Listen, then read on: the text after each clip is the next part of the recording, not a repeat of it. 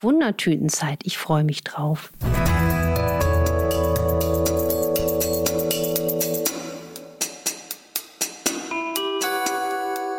Dr. Anne Fleck, Gesundheit und Ernährung mit Brigitte Leben.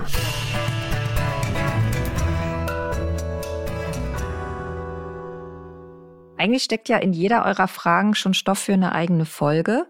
Aber bis es soweit ist, weil manches machen wir dann zu einer eigenen Folge, wollen wir heute erstmal löschen, wo es euch so richtig auf der Seele brennt. Also lasst euch überraschen, was aus der Podcast Wundertüte heute rauskommt. Und wir, das bin ich Dr. Anne Fleck, genannt Doc Fleck. Und Maike Dinklage von der Brigitte. Wir fangen an mit einer Frage zur Gesundheit von Kindern.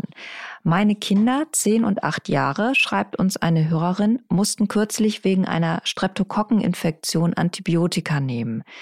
Was sollte man nach so einer Behandlung für den Darm machen? Und brauchen Kinder überhaupt schon Darmpflege, also sowas wie Ballaststoffe, hm, Akazienfasern, Flohsamenschalen?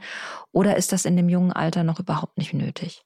Also absolut wichtige Frage und vor allen Dingen sollte man grundsätzlich bei jeder Antibiotika-Einnahme, die ja manchmal wirklich äh, leider sinnvoll ist, wirklich auch den Kindern eine Darmpflege zukommen lassen. Das heißt, die zeitgleiche Einnahme von Probiotika und vor allen Dingen auch vorbeugend den Darm schon stärken. Das heißt, die Ballaststoffzufuhr erhöhen. Die Akazienfasern haben den Charme, dass die gar nicht groß schmecken und dass man die auch unter alles Mögliche unterrühren kann. Also ich habe zu Hause einen Akazienstreuer äh, neben Pfeffersalz stehen und dann mache ich mir die Akazienfasern über eine Suppe in mein Stockfleck-Frühstück rein. Also selbst über einer Bolognese würde das sich verstecken lassen für Kinder. Das macht absolut Sinn. Also ich finde Akazienfasern sind eben so schön verträglich. Flohsamenschalen bitte aus Bioqualität fein gemahlen sind ebenso gut und die Kinder mit viel Grünzeug betanken. Ich würde in diesem Fall diesen beiden süßen Kindern auch wirklich ein Probiotikum geben, damit der Darm sich wirklich auch nochmal gewissermaßen mit guten Probiotika, also Darmbakterien, stärken kann. Und das würde ich mindestens für zwei bis vier Wochen machen. Eine Frage zum Tofu. Da gibt es ja viele Unklarheiten und auch Verunsicherung, wie gesund oder wie ungesund Tofu überhaupt ist. Die Hörerin fragt, wie viel Tofu in der Woche ist denn in Ordnung und sollten Kinder erst ab drei Jahren Tofu bekommen? Das hat sie nämlich gehört. Also da muss man auch sich hinterfragen, ähm, wie man Tofu verträgt. Also ich hatte mal eine Phase, so vor 10, 15 Jahren habe ich wirklich ein, zweimal die Woche Tofu gegessen. Ich habe gemerkt, ich kann das auch nicht gut verdauen. Also da muss jeder auf sich hören. Oder Menschen mit Schilddrüsenproblemen, da ist ja auch bekannt, dass das nicht unbedingt so empfehlenswert ist. Einfach mal schauen, was sagt der Körper. Sojaprodukte wie Tofu gelten für Erwachsene als sicher. Und ich würde da aber auch immer sagen, man sollte gucken und sich für wirklich hochwertige Produkte entscheiden, nicht gentechnisch veränderte Produkte oder ne, das ist hier aus der EU sind wir da auch strenger und ähm, am besten sind fermentierte Sojaprodukte, also Miso, Natto, Tempeh. Und bei Kindern sollte man wirklich strenger schauen. Es gibt ja auch Länder, die wirklich ganz klar das verbieten, dass Kinder unter drei Jahren Sojaprodukte zu sich nehmen können. Und da muss man auch differenzieren. Jetzt zum Beispiel auch Mütter, die ein Kind nicht stillen können oder wollen und auf, auf Kuhmilch basierte Säuglingsnahrung verzichten möchten. Da gibt es eine klare Empfehlung, dass sie nicht zu Sojagetränken greifen sollen. Also Soja, vor allen Dingen auch jetzt Getränke, nicht Tofi, sind wirklich nicht als Säuglingsnahrung geeignet. Und auch das Bundesministerium für Risikobewertung, die Deutsche Gesellschaft für Kinder, Jugendmedizin, die raten also dringend davon ab, Säuglingsnahrung, Kleinkinder mit Soja-Eiweiß äh, zu versorgen. Also deswegen, da gibt es also wirklich eine klare, ähm, eine klare Empfehlung. Es ist übrigens im Moment so, dass auch Sojaprodukte nicht mehr mit dem Gesundheitseffekt beworben werden dürfen in dem Maße, auch weil sie oft sehr viel Schadstoffreiche haben können, also Aluminium und Cadmium. Also weniger ist mehr. Und man hat auch mal eine Arbeit gemacht, wo man sieht, dass zu viel Soja das Risiko auf Allergien erhöht. Also wenn Kinder sehr viel Soja bekommen, kann sich eine Kuhmilchallergie entwickeln. Das heißt, deswegen wurde es auch aufgenommen in die Liste der Allergenstoffe von der Behörde Europas für Lebensmittelsicherheit. Lange Rede, langer Sinn. Ich würde, wenn ich als Erwachsener gerne Tofu esse, das auf, nach individueller Verträglichkeit machen. Ich würde es jetzt nicht mehrmals die Woche machen, ich persönlich. Also wirklich hören, was sagt die Verdauung, geht es meiner Schilddrüse gut, wie geht es dem Energielevel. Auch jedes Eiweiß, egal ob Tofu, Pilze, Eis, soll alles immer gut gekaut werden. Und Kinder würde ich wirklich frühestens ab dem dritten Lebensjahr mit Sojaprodukten in, in, in, in Kontakt bringen. Vor einigen Folgen hieß es, man solle Nahrungsergänzungsmittel nicht als Kapsel nehmen wegen der Leber. Ich nehme fünf verschiedene, alle in Kapselform. Jetzt steigen meine Leberwerte kontinuierlich. Momentan sind sie sogar vierfach erhöht. Bisher konnte keine wirkliche Ursache gefunden werden. Könnten das die Kapseln sein, fragt sich die Hörerin.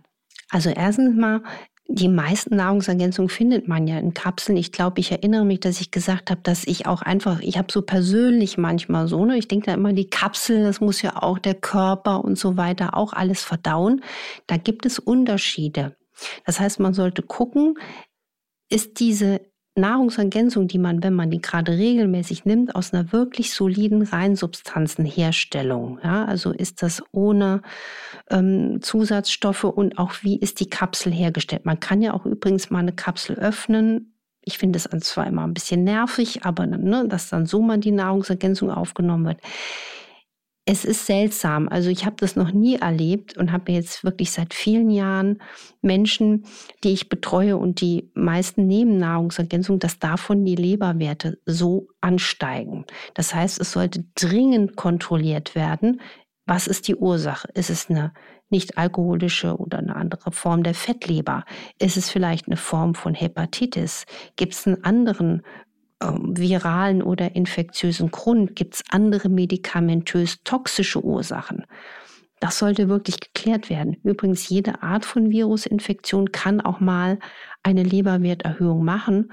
Und was mich umgehauen hat, ich hatte gerade in den letzten zwei Monaten drei Patienten, das eine war ein Mann, das andere waren zwei Frauen, die alle wegen den verschiedensten Ursachen, der eine hatte eine Knie-OP, die anderen beiden hatten Gürtelhosenprobleme und einer hatte Migräne, bekamen Novaminsulfon, also Novalgin, ein Schmerzmittel und Ibuprofen verordnet. Und es gibt ja Länder, da ist das Novamin sogar verboten. Das wird hier immer noch gern verordnet, aber man muss einfach wissen, das sollte man nie länger als wenige Tage, maximal eine Woche nehmen. Es ist bekannt, dass das einen ganz stark lebertoxischen Effekt hat. Und bei diesen drei Patienten wurden die Leberwerte niemals kontrolliert. Das heißt, die kamen zu mir eigentlich wegen einer ernährungsmedizinischen Beratung oder einer ganz anderen Fragestellung. Ich habe die Leberwerte angeguckt und habe nur gestaunt, wo kommen denn diese Leberwerte her? Also auch das wäre vielleicht ein Hinweis für die Zuhörerin, ob es an sowas liegen könnte, dringend bitte klären lassen.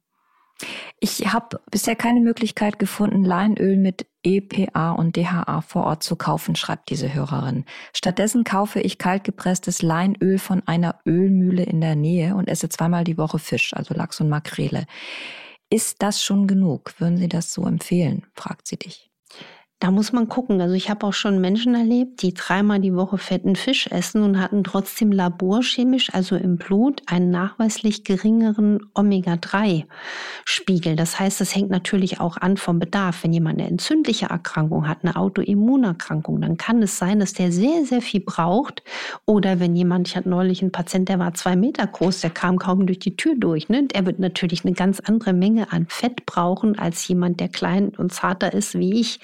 Man muss ganz klar sagen, und das habe ich hier gesagt, noch an anderen Stellen. Leinöl reicht leider für die Versorgung mit den langkettigen Fettsäuren EPA, DHA nicht aus. Und diese DHA, EPA brauchen wir wirklich für die optimale Versorgung der kleinsten Gefäße und Nerven. Und das Problem ist, auch eine dunkle Flasche ist kein Garant für die optimale Qualität.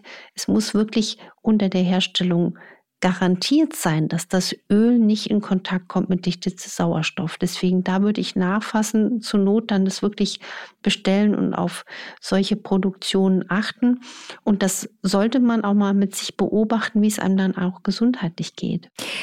Du hast ja schon öfter gesagt, dass man abends nur besser verdauliche Gemüsesorten essen sollte und eigentlich auch nicht allzu viel Salat, weil es einfach einen Blähbauch macht. Gibt es denn Gemüsesorten oder auch Salatsorten, die man roh abends eigentlich ganz gut essen kann? Also da gibt es natürlich individuelle Unterschiede.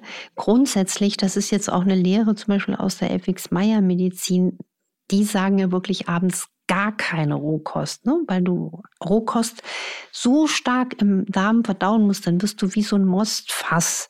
Und ganz oft schlafen die Menschen dadurch schlechter. Und wir müssen uns immer vorstellen, die Nacht ist die Zeit unserer Regeneration, unserer Regulation, die Zeit der Hormonproduktion, die Zeit der Leberentgiftung. Deswegen auch gerade wer Schlafstörungen hat, dem würde ich echt sagen, dann isst doch dein Mörchen lieber mittags und nicht abends. Auf der anderen Seite, das Leben ist zu kurz, um jetzt sich nur in, in, in Beschränkungen und in, im Zeigefinger erhoben da zu bewegen. Deswegen probieren, was passt. Also was roh mit Sicherheit nicht gut abends funktioniert, ist Paprika. Also Paprika ist roh extrem schwer verdaulich und da sollte man einfach aufpassen. Genauso wie auch Zwiebelsorten roh jetzt eher die Nacht ungemütlich machen. Also ich bin Fan von gekochtem, gegarten, gedünsteten Gemüse abends. Aber jeder mögt das für sich herausfinden. Ich würde nur vor allem spät abends nicht noch Rohkost essen. Eine Hörerin hat sich unsere Folge angehört, Leben mit Essstörungen. Und sie ist selber davon betroffen und hat auch eine Psychotherapeutin, zu der sie regelmäßig geht. Die gibt ihr aber keine ernährungsspezifischen Empfehlungen.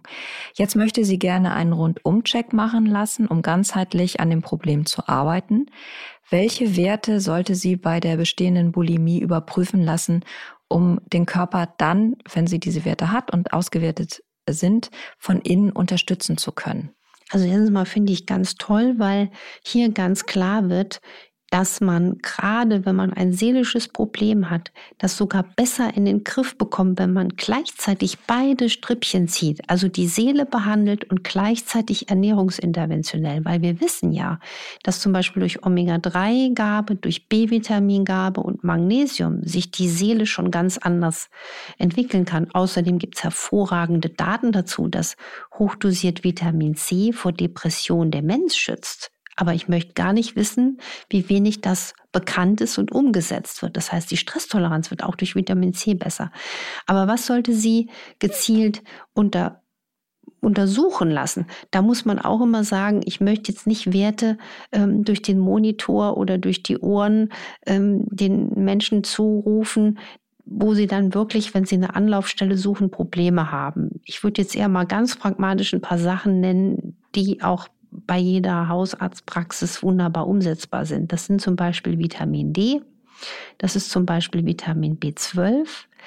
Dann würde ich die Schilddrüse unbedingt testen lassen, weil so oft haben Menschen eine Depression, eine Angststörung, eine schlechte Belastbarkeit, eine Gewichtszunahme, richtig euphorisch, dysphorische Stimmungsschwankungen und die Schilddrüse ist nicht im Lot. Und da ganz klar nicht nur das Basishormon TSH, sondern auch die freien Schilddrüsenhormone, das heißt FT3 und FT4. Und ich würde noch einen Schritt weiter gehen. Ich würde darum bitten, dass man die Schilddrüsen-Antikörper untersucht. Und dann kann man natürlich auch noch abklären lassen, ob man ein Problem mit Gluten hat. Das fände ich auch ganz interessant, weil dann hat man auch die Chance, auch über diesen Aspekt die ähm, ja, die Ernährung weiter besser aufzubauen. Die Klassiker, Leberwerte, Nierenwerte, großes Blutbild, Eisenspeicher, Ferritin und Entzündungsmarker wie CRP machen auch Sinn. Oder Hyperurechämie ausschließen, also die Harnsäure, wenn die nämlich sehr, sehr grundsätzlich schon tendenziell erhöht ist, dann ist das sogar ein Warnsignal, dass genau diese Frau nicht zu schnell abnehmen sollte, weil wenn man zu schnell abnimmt und hat einen grenzwertig hohen Harnsäurewert, kann man Gichtanfall bekommen. Das sind so hoffentlich gute Werte und damit kommt sie auch bei jeder Praxis weiter. Eine andere Hörerin hat auch eine Frage zu einem Wert, nämlich sie hat einen zu hohen Vitamin B12-Spiegel. Der liegt bei über 1100, obwohl sie täglich nur 50 Mikrogramm Vitamin B12 substituiert. Und das tut sie, weil sie vor zehn Jahren mal einen Mangel hatte. Jetzt fragt sie sich, ob es stimmt, dass man Vitamin B12 in dieser Menge eigentlich gar nicht überdosieren kann und ob es denn womöglich eine krankhafte Ursache haben könnte, dass ihr Spiegel aber so hoch ist. Also da muss man folgendermaßen sagen, der Grenzwert ist ja auch von Labor zu Labor, aber meistens so knapp unter 1000 ist der höchstnormale B12-Wert. Bei dieser Einnahme ist sie eigentlich in der Regel geschützt, sich massiv überzudosieren. Was man aber auch wissen muss, ich sehe ganz, ganz viele Menschen in der Praxis, die haben zu niedrig Vitamin B12 oder niedrig normal sind eigentlich dann substitutionswürdig. Und was wir gerade neulich bei einer ärztlichen Fortbildung diskutiert haben, es gibt wirklich viele Menschen, die haben einen grenzwertig hohen oder wie diese Patientin einen leicht erhöhten B12-Spiegel, wo man dann jetzt eigentlich von der Tendenz sagen würde, mach doch mal eine Pause, dass der wieder ein bisschen runtergeht. Dann gibt es aber wirklich Menschen, manche kriegen ja auch B12 gespritzt, die sagen, mir geht es aber besser, wenn ich es trotzdem nehme. Die merken das zum Beispiel vom Energielevel oder wenn sie eine Mitochondriopathie haben, eine Störung im Energiestoffwechsel der kleinsten Kraftwerke des Körpers, merken die das. Deswegen wird manchmal inzwischen ärztlich diskutiert, ob diese Menschen eine Aufnahmestörung von B12 haben. Also, dass man quasi einen erhöhten Serumspiegel hat, aber dass die Rezeptoren der Zelle die B12 aufnehmen vielleicht ein Problem haben, das richtig gut aufzunehmen. Ich würde ihr jetzt einfach mal empfehlen, ein bisschen sparsamer mit B12 gucken, wie geht es dem Energielevel und dem Körpergefühl. Und sie muss aber keine Angst haben, wenn der Wert wirklich an der oberen Grenze schrammt. Wir hoffen, wir haben euch einige Fragen beantwortet heute. Also wir haben definitiv einige Fragen beantwortet, aber ich hoffe, sie matchen mit dem, was ihr auch gerne gerade wissen wolltet. Wenn das noch nicht ganz geklappt hat, dann habt ihr weiterhin die Chance reinzukommen in dieser Sendung mit eurer Frage. infoline.brigitte.de ist da die Mailadresse, an die ihr eure Mails dann richten könnt. Und Anne könnt ihr ja donnerstags immer ab 14 Uhr bei RTL sehen. Nicht mehr an jedem Donnerstag. Wann genau Anne im Studio ist, das verrät sie euch auf ihrem Insta-Kanal. Und da kann man dann auch mich mit Fragen bombardieren, die ich hoffentlich dann in die Sendung mit einbauen kann. Nächste Woche werfen wir einen ganz neuen Blick auf Zähne, Hals und Rachen und verabschieden uns bis dahin für heute sagen euch Tschüss, gute Gesundheit und macht's gut. Macht's gut und macht was draus.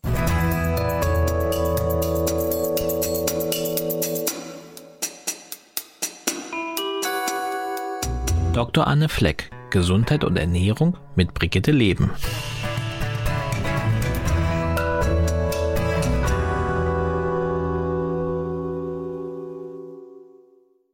Dieser Podcast ist eine Produktion der Audio Alliance.